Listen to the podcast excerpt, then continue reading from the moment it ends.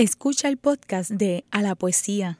Este programa se emite los miércoles a las 3 de la tarde por Radio Universidad de Puerto Rico en el 89.7 FM San Juan y el 88.3 FM Mayagüez. Todo mundo de música e información. A la poesía. A la poesía. A la poesía. Ah, pues sí, sí. Ah, de músicos, poetas y locos, solo unos pocos lo tienen todo. A la poesía con Rosa Vanessa Otero.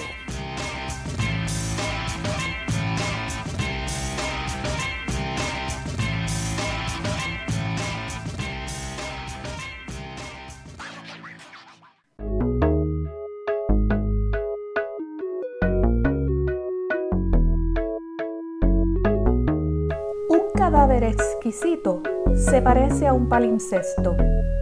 El palimpsesto es un manuscrito en el que se ha borrado, mediante raspado u otro procedimiento, el texto primitivo para volver a escribir un texto nuevo.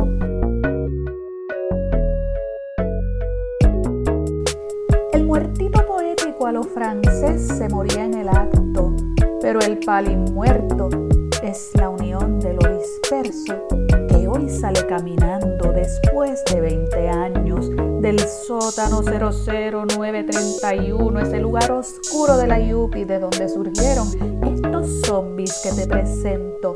Empiezo. Sótano suena todo.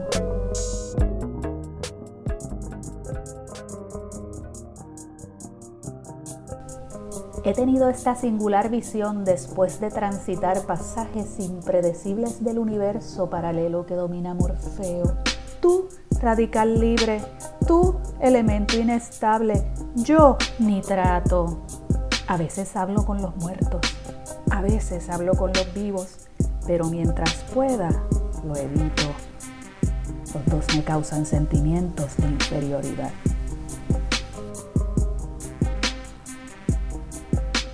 Allí donde la tribu exorciza con su ritual de cofradía el tránsito y misericordia de un mundo que se destroza a sí mismo. Insecticida y maderable miro sonriente a la cámara, digo oink y respiro un poema por la nariz. ¿Cómo acesa el sudor del desempleo? Gorrea, hermano, gorrea, déjame remendar el bolsillo impunemente agujereado. Como arrequinte el motor del mototaxi. Siga las indicaciones al pie de la letra, reprima cualquier atracción física, manténgase al margen del texto. Acá abajo vivimos el incendio, sopesamos la estrechez del mundo la oquedad natural de los pares. Irán cayendo uno tras otro. El padre siempre fue modelo del hombre dañado. 30 libras atrás fue la peor tormenta de invierno e hicimos el amor en el coche a 27 grados bajo cero. Nuestros cuerpos se hermanaban en la hipotermia. He vivido cuatro décadas y aún no sé precisar cuál será el último latigazo del cielo. De qué manera resistir sus azotes. Las patas hacia arriba, las patas hacia abajo. ¡Uh! Ah, ah, se murió. Como entreabrir de noche una persiana para revolotearte un suspiro. Como cerrársela al mundo de momento por querer o no saber qué más contarle de ti Carlos Esteban, Cana, Jorge David Capielo, Sonia Gaya Marcus, Federico Irizarri Natal, Robert Jara, Juan Manuel González, Zuleika Pagán, Mirna Estrella Pérez, Katia Chico, Julio César Paul, Amarilis Tavares, John Torres, Carlos Vázquez Cruz, Sótano Sue Natón.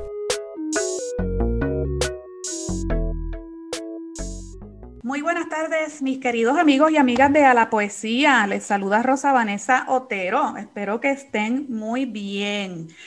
Hoy vamos a celebrar un aniversario literario. Ellos ya lo celebraron por su cuenta, pero vienen aquí al programa como una prolongación de esa actividad que han hecho.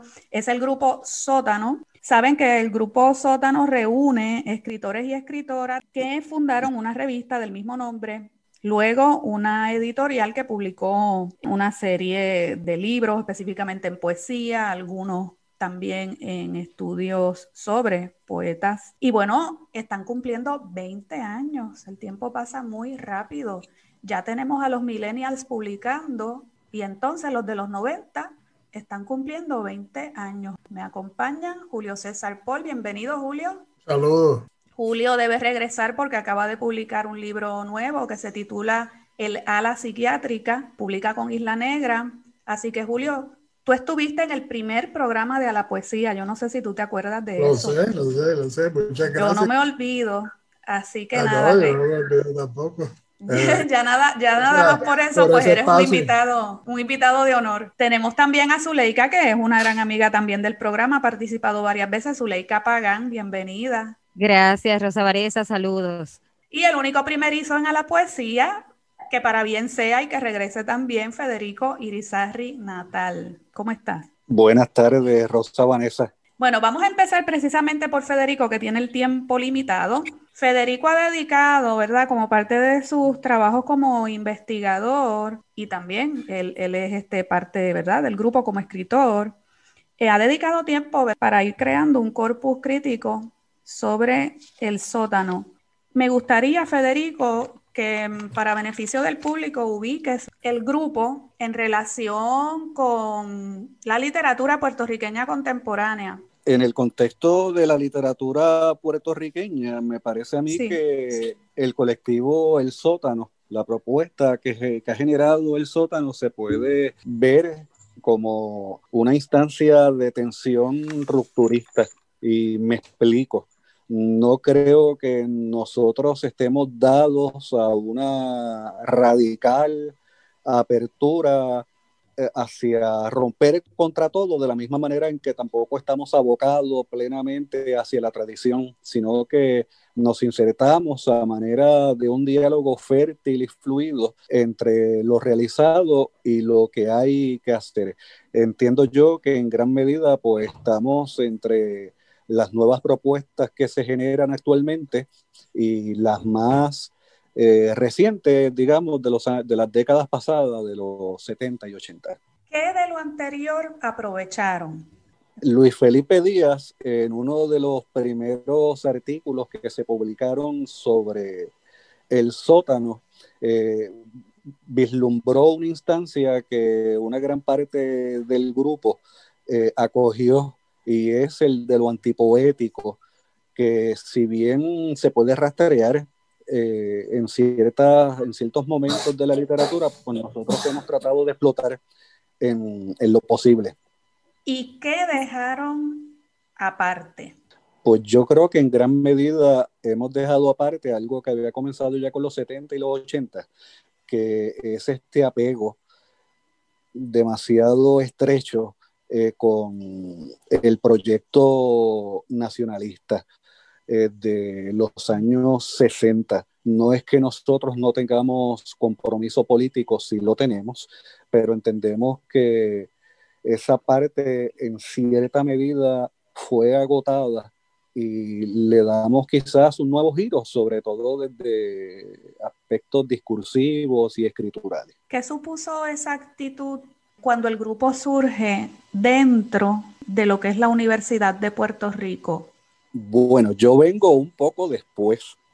Yo no estudié en Río Piedra, me uno cuando ya Julio César y Capielo, que habían estudiado acá en la UPR en Ponce, eh, se habían ido a estudiar a Río Piedra y habían formado una amistad con gente como Juan Manuel González y Carlos Vázquez Cruz. Eh, yo vengo a formar quizás una fase posterior y entiendo que a nivel de la UPR genera una importancia cabal y de continuidad con proyectos literarios que se han venido haciendo durante muchísimo tiempo. Estoy recordando que durante la década inmediatamente anterior, en el movimiento de las revistas literarias, ya habían surgido esas manifestaciones así de despegue, digámoslo, de aquella poesía que uno identifica eh, con la de los 60, con el grupo Guajana, y había revistas que estaban girando más hacia unos lenguajes más vanguardistas, también eh, muy, muy este, centrado sobre la forma del lenguaje, más que sobre lo temático, digamos. Específicamente relacionado con la nacionalidad y con la identidad. Julio, háblame sobre los orígenes del grupo. Nosotros empezamos con distintos grupos literarios en distintas universidades de Puerto Rico. Eh, David, Gabrielo y yo eh, empezamos en Ponce, Juan Manuel y Amarili empezaron en Arecibo, Vamos a eh, decir el nombre completo para que el público la pueda identificar. ¿Te refieres a Amarilis Tavares? Muy bien, sigue. Amarilis Tavares y, Juan Manuel González. Estaban en Arecibo y tenían su grupo literario y sus publicaciones allá. Nosotros teníamos nuestras publicaciones en Ponce. Había otro grupo en Calle, ahí estaba Jorge Rodríguez y estaba otro compañero que se llama Alexis eh, había otros compañeros del sótano que son de Mayagüez, como Katia Chico y Robert Jara. Entonces fue como que eh, todos vinimos a coincidir en, al final de nuestros bachilleratos y nuestras maestrías allá en Río Piedra. Entonces, eh, con la gran suerte, ¿verdad? Que Capielo es un scout tremendo y él se iba y hablaba con todo el mundo, y iba buscando, iba leyendo, y cada vez él llegaba a, a, y yo somos hermanos y compadres, y él, llegaba y me decía, conocí a fulano, mira esto, y empezamos, así se empezó a formar el grupo, hasta que un día en una reunión en casa de Jorge Rodríguez, fue un día de grito de Lares, que la universidad estaba libre, nos fuimos allí a tomarnos unas copas de vino y hablar y allí decidimos que íbamos a sacar una publicación. En aquel momento no sabíamos que era una revista, queríamos hacer un, un panfleto o algo. Entonces, pero eh, posteriormente nos damos cuenta y hablando en la misma reunión de que de que lo importante era seguir la tradición de revistas que había, de la Guajana, Ventana, Zona de Carga y Descarga, Filo de Juego, todo, todo eso, y taller literario también. Entonces, ahí tomamos la decisión de que íbamos a hacer una revista y empezamos con la parte administrativa, buscar dinero y todo eso. Tengo dos preguntas sobre esto que acabas de decir. Cuando se reúnen, ¿hubo tal cosa como un acuerdo entre ustedes y hubo como en casos anteriores el asunto este de redactar un manifiesto o un preámbulo para preparar a los lectores o más bien empezaron a reunir textos y a publicarlos? La primera reunión pues no hubo manifiesto como tal, yo creo que eso vino después, pero, eh, y vino mucho después. Que yo creo que el manifiesto se sacó en una antología que nosotros publicamos que se llama Los Rostros de la Hidra, pero lo que sí fue una cuestión, esa reunión nos ayudó en la parte administrativa de quién va a hacer esto, quién va a hacer lo otro, repartimos los trabajos, empezamos una cuestión totalmente práctica. ¿Hacen esto de manera totalmente desligada de lo que ya había o ustedes estaban en comunicación a lo mejor con gente que ya llevaba un tiempo en este asunto de la revista? Porque estoy pensando que, que, allí en la universidad, por ejemplo, estaba Rafael Acevedo, parece que ya por esos años Mayra Santos también. ¿Cómo fue esa relación de ustedes con la gente que estaba allí ya en la universidad? José Luis Vega, me parece que todavía estaba también en la universidad por esa fecha. Bien interesante con José Luis. Él, está, él era decano para ese tiempo. Y Exactamente. Él me dio el mejor consejo que yo le pedí ayuda eh, para hacer una revista literaria y él me dijo que para hacer una revista yo solamente tenía que hacerla y que no le pidiera ayuda a nadie. Entonces, ese consejo me estuvo bien malo al principio. ¿En serio? Sí, sí, sí, porque yo le estaba pidiendo consejo y ayuda y él, eh, ustedes váyanse por su cuenta.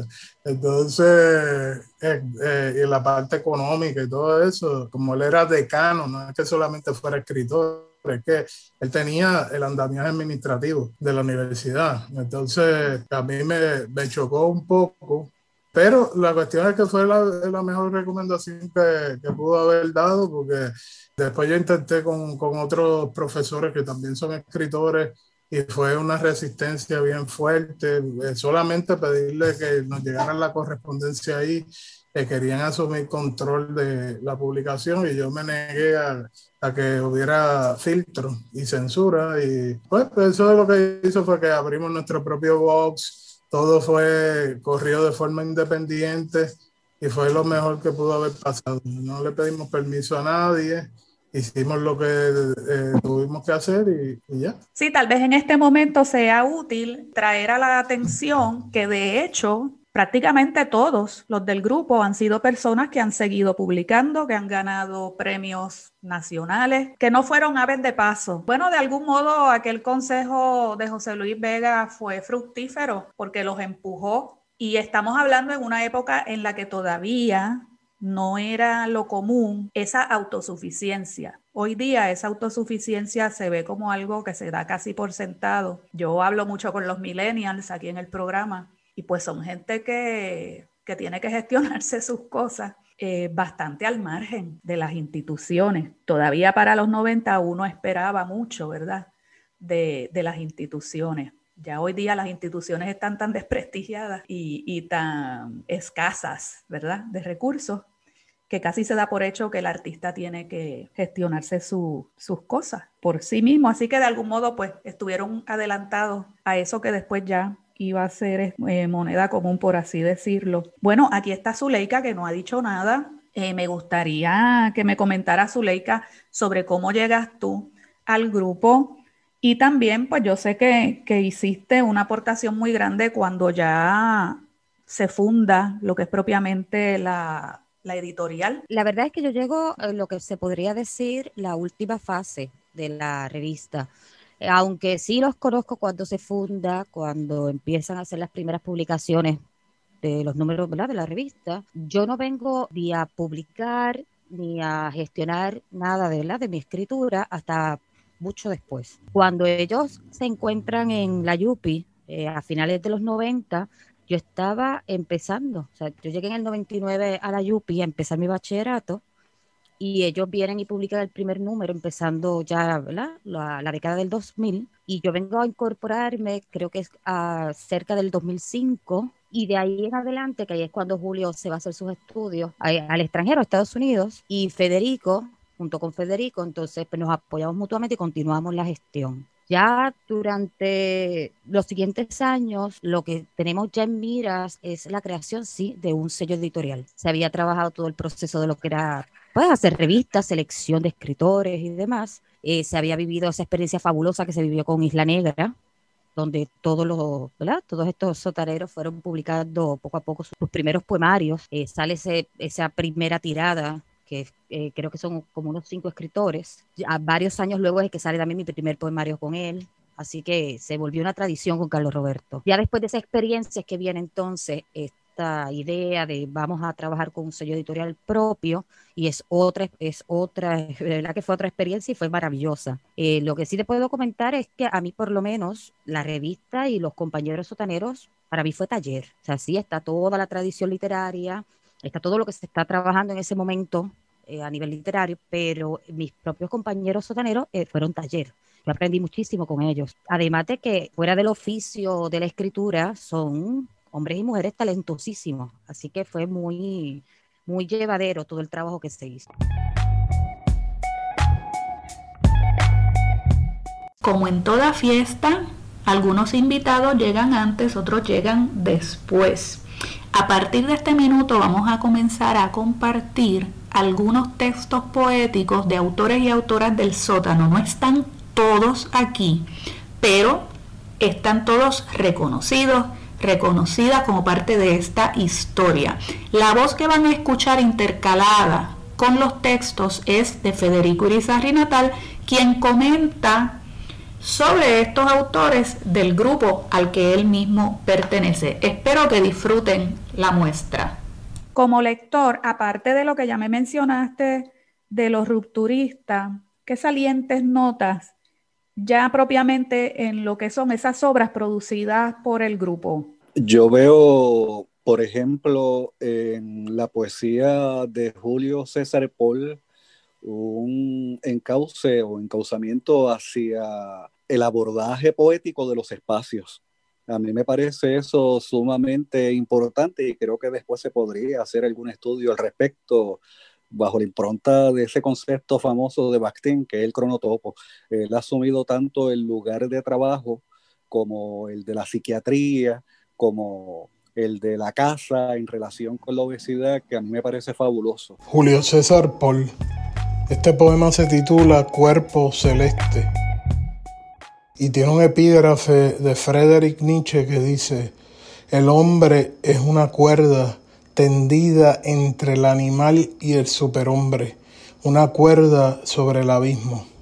Sus dedos arrastran cuerpos celestes, se ennegrecen con el hollín de las estrellas, con sus uñas perfora hoyos negros en el canvas infinito, con un giro de su cintura mueve galaxias, hilvana con ondas gravitacionales de Baroshnikov, planetas y satélites en espiral, sus manos chocan deprisa sobre sistemas solares y del polvo nacen nébulas. En la excitación estática de los erizos, su pelo, ramalazos puntiagudos de oro puro, explosiones de lava dorada, de las venas de sus manos emanan astros azules, de su sudor planetas líquidos, un soplo dispersa meteoritos y de su saliva surge el hielo de los cometas. Aquel cuarto de hospital no podía guardarlo de él mismo, aquel rectángulo era un universo que se expandía. Eh, por otro lado, he visto también que hay como que una deriva ciertamente malditista en algunos. Ahí pongo el caso yo precisamente de Zuleika, que hace una excelente poesía, eh, arrojando un poco de luz oscura eh, en ese abismo del malditismo. Zuleika Pagan López, Aleteya. Cuando soplaste mi cabeza y mientras me ahogaba, vociferaste cantos de sirena, aprendí que nuestro entorno es un paisaje inhóspito, que en la estrechez de brío no hay futuro. Cuando la horca me miraba enamorada y lamiendo mi cuello, anudaste el mejor Windsor de la historia, aprendí que las fieras también amamantan, que a falta de miel la leche agria se agradece. Cuando el rumor carcomía mis huesos y en la orfandad ordenaste a las musas que extirparan mis ojos, aprendí a cegar el campo con la hoz, reconstruir la vida a golpes con el percutor del exilio. Cuando no quise verte más, aún no quiero, me dediqué al camino de los parias en la ciudad donde no habitan los espejos. Cuando me abandoné, solo entonces pude ver. Veo también, por ejemplo, un poco eh, la deriva antipoética que mencioné ahorita en Jorge David Capielo, sobre todo cuando aborda la poesía minimalista de carácter aforística, que también se puede ver ya de una forma sumamente lúdica en Juan Manuel. Juan Manuel González Ríos, el poeta, serial killer. El poeta apostó el sol a la bolita al hoyo. Le buscan vivo muerto. El poeta toma su dosis de ron y somníferos. Una lombriz se muerde la cola en la flor azul de su intestino. El poeta siempre se enamora de la muñeca swinger. El poeta ofreció falso testimonio. Fue sentenciado a la silla académica. El poeta estira la mano y esconde la piedra, cuenta hasta 100 en decenas de cinco.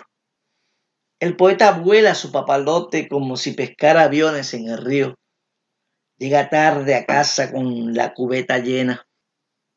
El poeta tiene un precipicio de alquiler por azotea. El poeta luce abultado abdomen, frac de anacoreta, sus pantalones cuelgan sin tocar el piso en tácito gesto suicida el poeta le sacó la lengua a un selecto grupo de críticos. Su obra ha sido traducida al lenguaje de señas. El poeta se lava la cara con las manos sucias. El poeta mostró su honorabilidad de miembro a la academia. Evidenció la existencia lírica del yo. El poeta embarazó a su muñeca inflable hay poetas a los que habría que arrancarles la lengua de los sesos. Sí, Juan Manuel incorpora un elemento de humor o reincorpora un elemento de humor que es poco común en la poesía puertorriqueña.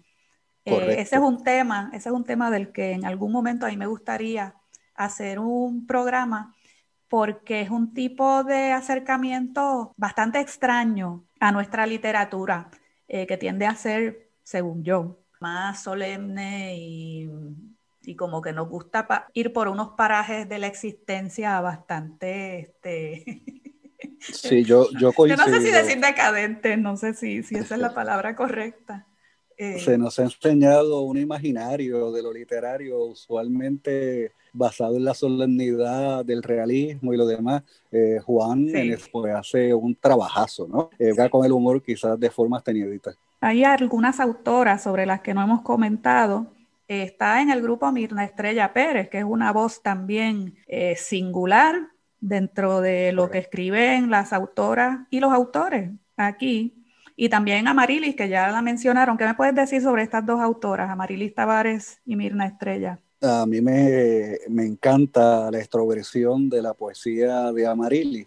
De momento me parece, y a voluntad, ¿verdad? Que sí, hace una especie de discurso un tanto esquizofrénico en la poesía, que es sumamente saludable. Del canal de YouTube de Amarilis Tavares, Hacerle el amor a una poeta.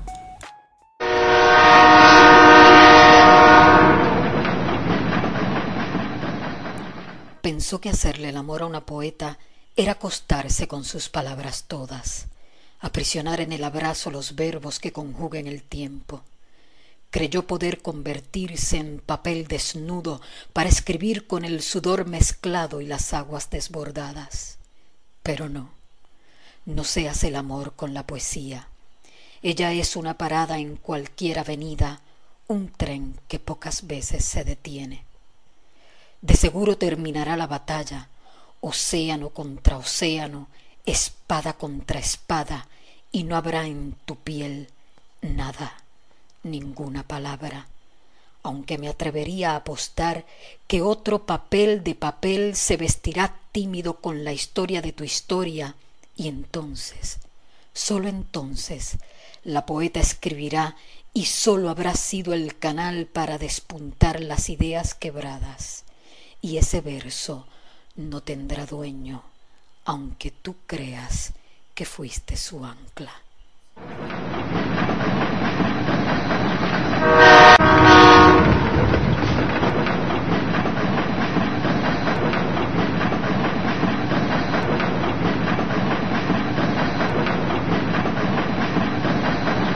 Miren, Estrella trabaja con una voz eh, poética fuertemente feminista, diría yo, sin abandonar por eso lo, lo, satírico, lo irónico, lo mordaz. Me parece que son contribuciones muy relevantes en lo que estamos haciendo nosotros y en el contexto general de la literatura del padre. De su poemario inédito, fallé en calcular la brutalidad de los años Mirna Estrella Pérez. Me he sembrado temblorosa bajo el cuerpo de un hombre. He volado hacia allí como las ánimas.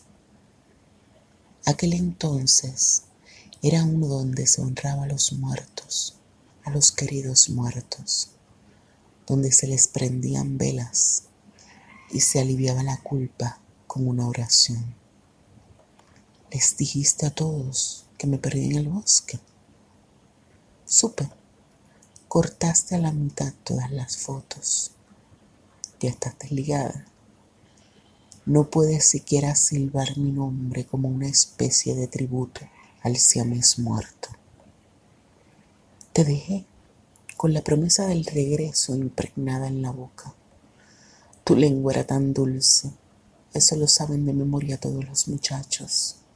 Sonreímos y mordiste la extremidad para que yo pudiera llevar la punta conmigo. Allí era donde comenzaba todo.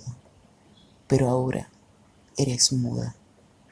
Fíjate bien en la carta que me ha ayudado a escribir para ti, un niño que conocí en Veleta. No hablo de los errores de sintaxis, No hablo de sustituir la V por la B. Me refiero a la esencia, al prisma. Puedes verme reflejada. Puedes tocarme en la punta del triángulo. Casi atino a sentirte tersa, como la más malvada princesa sin lengua que jamás haya conocido, comiendo ante las palomas del desmayo, metiendo tu mano en la pequeña cartera, sacando de allí mi despedida. Hoy abriste el pañuelo multicolor. Casi pude verte en contraste tras de mis dedos con los que antes sujetaba el lápiz. Hasta aquí hemos escuchado un primer grupo de poetas. Regresamos pronto.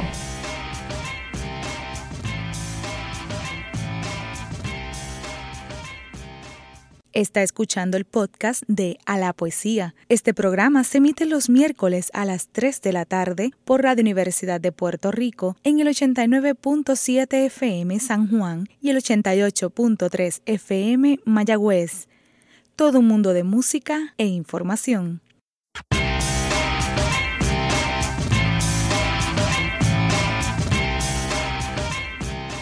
De regreso en a la poesía, en esta conversación con el grupo Sótano, vamos a hablar de algunos escritores que no hemos mencionado. Bueno, creo que no hemos mencionado el caso de Carlos Vázquez Cruz, porque Sótano también tiene su particularidad y es que no solamente ha trabajado poesía, también ha trabajado narrativa. Y Carlos Vázquez es de los escritores que ha trabajado ambos, tanto narrativa, desde el cuento y, y desde la novela, como la poesía, además que también es académico de los otros académicos también, eh, literariamente hablando, del grupo. Y Carlos es un tipo sumamente meticuloso en su escritura, así que es exquisito leerlo, es un muy buen tejedor. Carlos Vázquez Cruz interpreta Silente. Hay cosas que rozan el silencio y hacen ruido como la yema de tus ojos rascando mi silueta delante de la gente, como el tono menor y gutural con que tocas mi nombre, como el doble caracol de tus oídos, como tú mismo siendo, así, deshilando un músculo para enhebrarte al aire. Hay otras que rozan el silencio y hacen un ruido como el golpe de amarillo que ciertos robles estrellan contra la carretera y tú, como un sol duro castigando la vista con la camisa puesta, como la luz vibrante en las trémulas bombillas de los bares y tú, filamento de hierro azul e intermitente columpio de mi cintura, como pies que tararean, como el hombre encubierto en el pronombre que tú, que yo y nosotros poseemos, pero ellos no detectan, porque hay minucias que tangen lo silente y ensordecen, como evocarte solo en la palabra, en el ovillo de letras que te cose al sonido, en el dulce zumbido que eres para mí, como entreabrir de noche una persiana para revolotearte en un suspiro, como cerrársela al mundo de momento, por querer o no saber qué más contarle de ti. Creo que tampoco hemos mencionado el caso de Sonia Marcugaya, que siempre fue el, el nombre que utilizó como seudónimo y que en realidad se llama Jacqueline Rivera, también narradora, sé que está incursionando ahora en la poesía y también es una aportación valiosa al grupo, porque tenemos también una figura femenina que trabaja ¿no? la narrativa, además de Mirna. Eh, se lo está quedando hablar de Katia Chico, que que de Katia Chico podríamos decir muchísimo, porque es extraordinaria poeta, una voz muy fuerte y, de hecho es de las poetas que más a mí me, me gustan. Soy Katia Chico y este es mi poema Gemir Gemas. En cuanto a ópalos, he conseguido siempre los que peor resplandecen, los de pobre parentesco con el ámbar, los de brillo tullido pues yo estaba inscrita en el registro del carbón y aún lo semiprecioso era una kriptonita para mí. En casa me habían dicho, huye de la belleza como de un asesino. Seguimos con un comentario de Julio César Paul sobre otro poeta del grupo, Robert Jara. Robert es peruano, es una voz bien interesante porque él, él, incorpora muchos elementos de su país y que no, no, son comunes. Y también le da una diversidad al grupo que es bien interesante, ¿verdad? Porque en, no solamente en términos culturales, raciales también, porque él es indio. Entonces, él es músico y él, toca música folclórica de, del Perú. Soy Robert Jara. Poema Oborinquen. Oborinquen, divina excusa del fracaso. No me dejes caer con la deuda incontraída de mi espalda, no me dejes caer con el respiro endosado. Ni mierdeándome, el burrito pudo anclarme a la palana, anclarme al surco.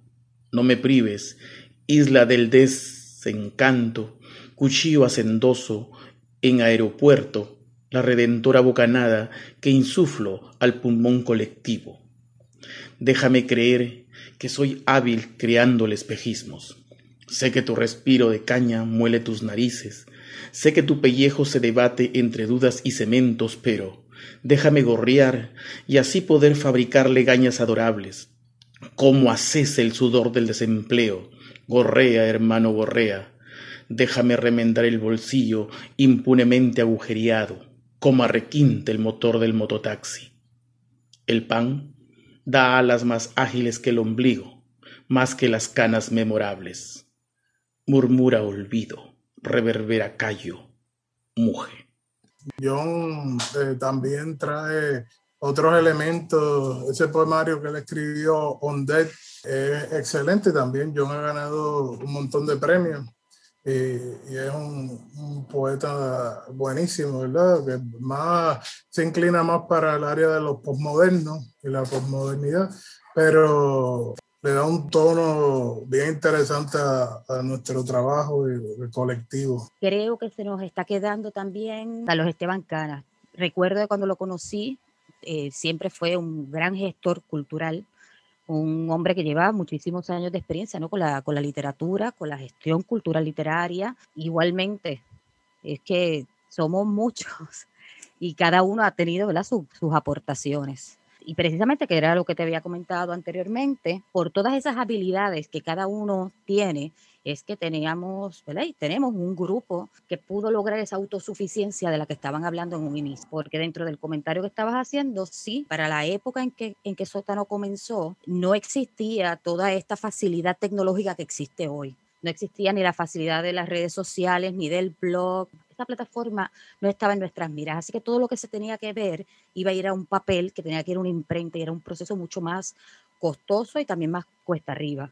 Pero según Sótano fue ¿verdad? dentro de todos esos años, llegó la tecnología sótano, llega la primera página web gracias a Robert, ya luego eh, la tecnología se vuelve mucho más fácil, la programación se vuelve mucho más fácil y, puede, y puede, podemos entonces ¿verdad? trabajar páginas mucho más amigables. Y de esa forma, hoy día pues es más fácil. De hecho, la última publicación de la revista fue un número Pasquín cuando la huelga del 2011 en la UPR y la promoción se hizo todo online. Y esa diferencia es clave entre lo que tuvo que ¿verdad? sobrellevar Sótano a lo que llevaría hoy un grupo. Es obvio, digo para mí, que el aniversario no se hace simplemente para recordar el pasado, sino que algo están haciendo hoy día. ¿Qué es ese algo? Pues nosotros estamos trabajando en una antología que se llama La Escalera y el Cerbero, que esperamos que se vaya a publicar en verano del 2021. Esa antología recoge todos los libros de todos los escritores del sótano. Son aproximadamente 50 libros que nosotros hemos publicado. Y eh, en adición a eso tiene una parte que es biográfica, que tiene toda eh, la compilación de la biografía del grupo y tiene una parte gráfica también de lo que son los reportajes de periódicos que nosotros salimos y todo, toda la parte de medios que nosotros trabajamos. Ahí me gustaría hacer, eh, traer y agradecer al, compañero Carlos Cana, eh, junto con David Capielo, ellos dos se encargaron de la parte de medio bien fuerte. Y esos primeros cinco años del sótano, nosotros no salíamos del nuevo día y de, de los medios, nos pasa, hasta salimos en revistas de farándula y todo eso, todas esas cosas. Yo, sal, yo salí de reportaje al lado de Ricky Martin, incluso así por el estilo sea que son absurdas para un poeta, ¿verdad? Y era porque Carlos Cana es, es, un, es, un, asco en los medios, se conoce a todo el mundo en los medios. Él, él estudió periodismo y conoce a todos los periodistas de Puerto Rico, entonces, pues eso nos permitió insertarnos. Yo me acuerdo eh, que, que, uno de los guajanos viene y me dice, ustedes no están en el sótano, ustedes son el ático. Me lo dijo molesto pero era porque en ese tiempo, ¿verdad? Eh, Carlos estaba bien activo en la parte de medio. Entonces, eso en la antología intenta recoger un poco eso.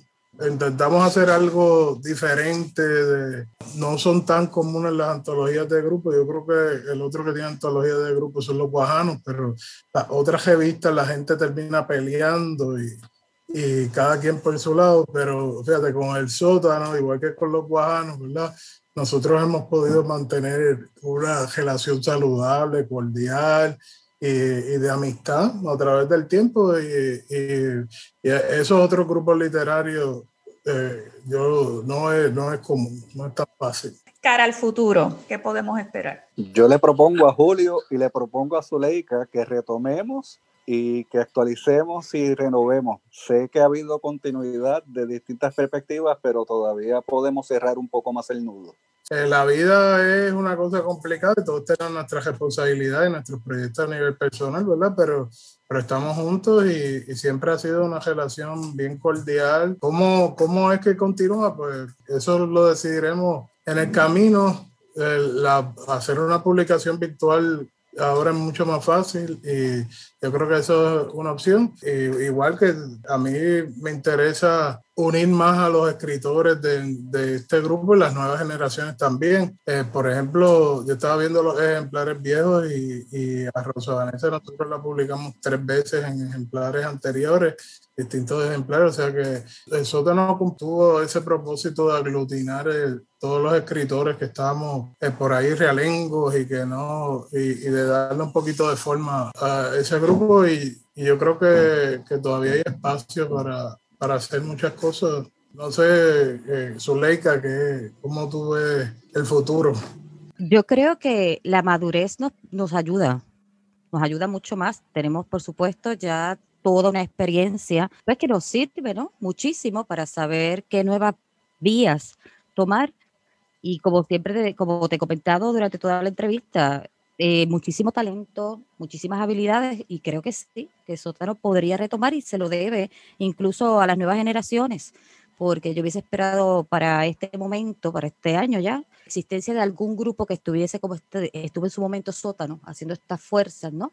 Que quizás a estas alturas pues hubiese más unificación de parte de los escritores. Si hay algo que sí diferencia lo que vivimos nosotros en el papel exclusivamente y ahora en el mundo digital, es que hay mucha dispersión de la información. Y en ese sentido sería algo que se podría quizás visualizar cómo trabajarlo. Y lo mismo, servir siempre de, de taller, ¿no? Y trabajar con futuras generaciones. Definitivamente que sí. Fíjate, según la experiencia que he tenido con las investigaciones que hago para el programa, hay unos cuantos núcleos de escritores que trabajan juntos. Lo que pasa es que tal vez no lo hacen eh, de la misma manera que ustedes, así fundando una revista o algo concreto con un nombre, ¿verdad? Que, que los identifique grupalmente. No los voy a mencionar porque no se promueven de esa manera como grupo, pero sí, yo he notado que hay pequeños núcleos, poetas que trabajan juntos, que se comentan unos a otros, que se gestionan unos a otros las publicaciones, rastreado incluso las reseñas literarias en revistas más bien cibernéticas y ciertamente se mueven juntos. Lo que pasa es que tal vez es algo, como te digo, más soterrado, ¿no? Ah, están en el sótano, pero de otra, de otra manera. Ustedes se metieron en el sótano para emerger juntos. Y, ese proceso es, fabuloso y lo comento precisamente porque también lo he visto. Lo he visto en la UPR en Arecibo, lo he visto eh, acá en la UPR en Río Piedra, o sea, lo, he visto, lo estoy viendo, lo estoy viendo incluso ya en estos momentos, ¿no? Porque yo sigo estudiando allí en la UPI. Y el detalle está en que nosotros tuvimos aquella grandiosa experiencia gracias a, Julio y a todo ese equipo que estaba en ese momento de degeneraciones, que hizo precisamente esa unificación unificar hoy no significa que se tenga que convertir en un solo grupo, sino que mutuamente haya un apoyo tal en que sí estén dentro de ese panorama, en el que se sepa dónde está cada uno de ellos y dentro de todo el poeta no tiene por qué ser distinto a otras disciplinas, ¿no? Del arte. El proceso de, leerse mutuamente, de comentarse mutuamente, es uno de los procesos más grandiosos que precisamente yo viví dentro de, del, del, grupo de los sotaneros y fue una de las fortalezas más importantes que tuvimos a la hora de, poder luego continuar cada uno con su carrera literaria. Sí, estoy este acá pensando y Federico me puede ayudar. Así, recordando gente de, de generaciones anteriores que le hayan prestado atención a ustedes, pues podemos mencionar a Mercedes López Baral, a Luis Felipe Díaz, bueno, académico y también desde el aspecto literario, pues yo podría decir que Alberto Martínez Márquez ha sido fundamental en muchos aspectos para nosotros, Edgardo Nieves Mieles también, Mayra Santos Febre, y ya incluso en un plano un poco más personal, eh, por lo menos desde la fase de Ponce, Germaín Flores Vera, que era un amigo chileno que en cierta medida nos sirvió como mentor en muchos aspectos. Y Carlos Roberto Gómez Vera también. El 80 fue bien, fueron como los hermanos mayores de nosotros estuvieron bien cercanos Alberto, Edgardo Nieves Mieles, eh, Mayra y Carlos. Ellos cuatro fueron bien importantes, nos apoyaron y, y son amigos de nosotros. Eh, están con nosotros, vamos a actividades juntos, que eso es algo que otras generaciones no se veían.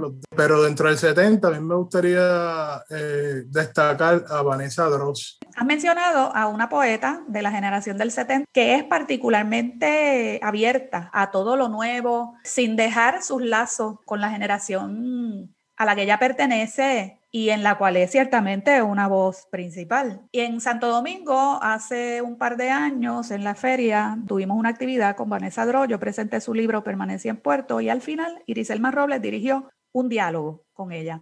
Y se me quedó en la mente algo que ella dijo. Ella dijo que a los jóvenes no se les podían dar lecciones de cómo organizarse y de cómo hacer las cosas. Eso lo dice ella antes de que ocurriera lo del verano del 2019. Ella estaba hablando de política, pero también es algo que se puede rescatar para la literatura. Y pienso que nos podemos hacer esa pregunta, si no hay grupos actualmente así organizados, ¿verdad? Como grupos, ¿no será que esta generación piensa distinto, que no ve esa necesidad? Bueno, vamos a recapitular sobre esta conversación de sótano. Zuleika, si tuvieras que mm, decir unas palabras que resumieran tu experiencia con este movimiento, ¿cuáles serían?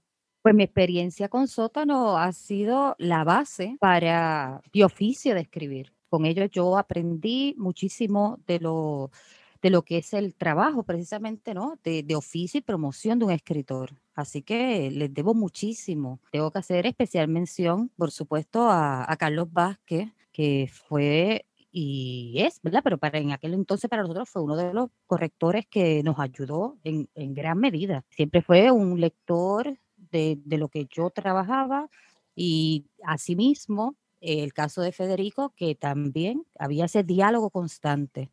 Así que con respecto a Sótano, eh, mi base para el, lo que luego va a ser mi literatura. Más allá de lo que viene a ser el, estilo, por supuesto, porque eso es propio, pero sí el, el proceso de taller. De ahí la importancia de la creación de grupos de escritores. Julio. Una de las grandes aportaciones del, del grupo por lo menos para mí como escritor, es la parte de que el grupo no solamente servía como, como crítico y como maestro, pero también servía como competencia. Y estaba ese reto de ser mejor. no mejor al compañero necesariamente, ¿verdad? Pero mejor en el sentido de que uno tenía que, que, llegar al próximo nivel, a lo máximo que uno podía alcanzar como escritor. Y ese reto estaba ahí constantemente de cómo mejorar. Y dando un ejemplo de eso, uno de los retos mayores era escribir el libro y hacer un libro que fuera eh, pensado de forma integral, un libro que fuera pensado de forma circular. Todo el grupo se, se, se lanzó a ese reto y yo creo que en el carácter individual de cada uno lo ha logrado, de lograr ese libro que tuviera esa coherencia, esa forma. Y yo sé que vienen más libros todavía, ¿verdad? Por ahí, en, en ese sentido, y que lo hayamos logrado relativamente jóvenes, para mí es un logro del grupo porque nos da espacio a seguir experimentando en el futuro. Y ese laboratorio que estuvo ahí de crítica, de retos constantes, eso es algo que uno no lo tiene aparte. Y, y eso es algo que, que lo contribuye, que lo da eh, lo que es el, el grupo, ¿verdad? La otra parte que da el grupo es la promoción. Y el sótano ha funcionado integralmente para promocionarse entre nosotros mismos. Por ejemplo, la mayor parte de los prólogos de nuestros libros son escritos entre nosotros mismos.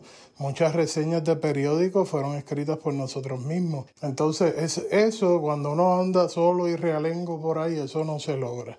Eh, eh, esa gran aportación del grupo, eso está ahí, eso es el beneficio de juntarse con otros escritores y de formar un, un equipo de trabajo coherente, ¿verdad?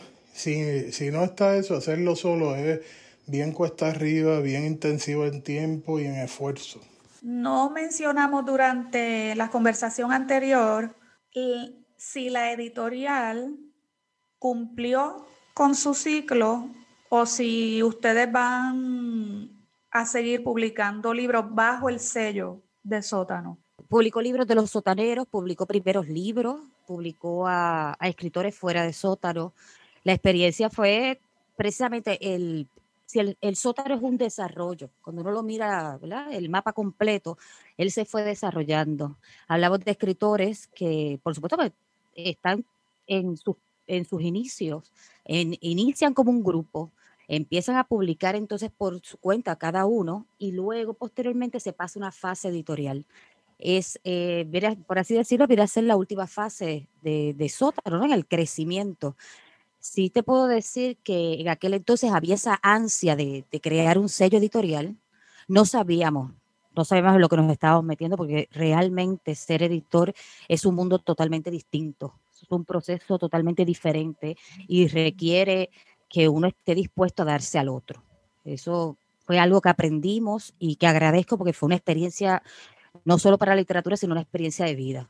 También espero que sea un proyecto que se retome, se retome incluso hasta grupal, porque es que la química que se dio en el grupo y que sé que sigue ahí, a pesar de que cada uno tuvo ¿verdad? que seguir con ciertos proyectos personales para poder ¿verdad? Eh, también abarcar otros espacios, a pesar de eso, sé que siempre esa química ha existido y nos distingue de otros grupos. También está la editorial Aventis, que nació también del sótano. Esa editorial la dirige eh, David Capielo y también publicó libros de escritores del sótano y de otros escritores de nuestra generación. Importante destacar que no solamente fue una, surgieron dos editoriales de dentro y fueron eh, importantes en la promoción de este grupo. Nos vamos acercando ya al cierre. Les doy las gracias por haberme visitado, Julio César Paul, Zuleika Pagán y Federico Irizarri Natal. Durante el programa han estado escuchando algunos poemas de los escritores, las escritoras de este grupo. Les recuerdo que la antología La Escalera y el Cerbero será publicada hacia el verano del año 2021, un año muy yo no sé si llamar prometedor, pero bueno, es el año en el que estamos tratando de salir del sótano después de tanto encerramiento. Así que recuerden, hay una publicación que, está y En algún momento también regresará Julio César Pola a la poesía para presentar el ala psiquiátrica, que es su novedad. Esto ha sido todo por hoy. Recuerden que estamos en Facebook. Recuerden también que pueden escuchar los programas tanto de la manera tradicional a través del 89.7 FM y el 88.3, como en streaming desde la internet. Visitan wrtu.pr y ese enlace les lleva a todas las plataformas que existen en el universo cibernético para escucharnos. Si quieren repetir la experiencia, en esa misma página van a encontrar los enlaces para los podcasts que dejan en la nube nuestros programas. No quiero dejar pasar la ocasión sin agradecer a los compañeros del periódico El Vocero, especialmente a su periodista Jorge Rodríguez y al compañero Héctor Peña que dedicaron una nota muy bonita a la poesía cara a su segundo aniversario que se aproxima y anunciando el contenido que estamos preparando en esta temporada. Si les interesa leer la nota, pueden buscarla en nuestra página de Facebook. Me despido por hoy, los espero el miércoles que viene como siempre a las 3 de la tarde a la poesía. A la poesía levanta el vuelo hasta el próximo miércoles a las 3 de la tarde por Radio Universidad de Puerto Rico. A la poesía con Rosa Vanessa Otero. Acaba de escuchar el podcast de A la poesía le invitamos a que nos sintonice los miércoles a las 3 de la tarde por Radio Universidad de Puerto Rico en el 89.7 FM San Juan y el 88.3 FM Mayagüez. Todo un mundo de música e información.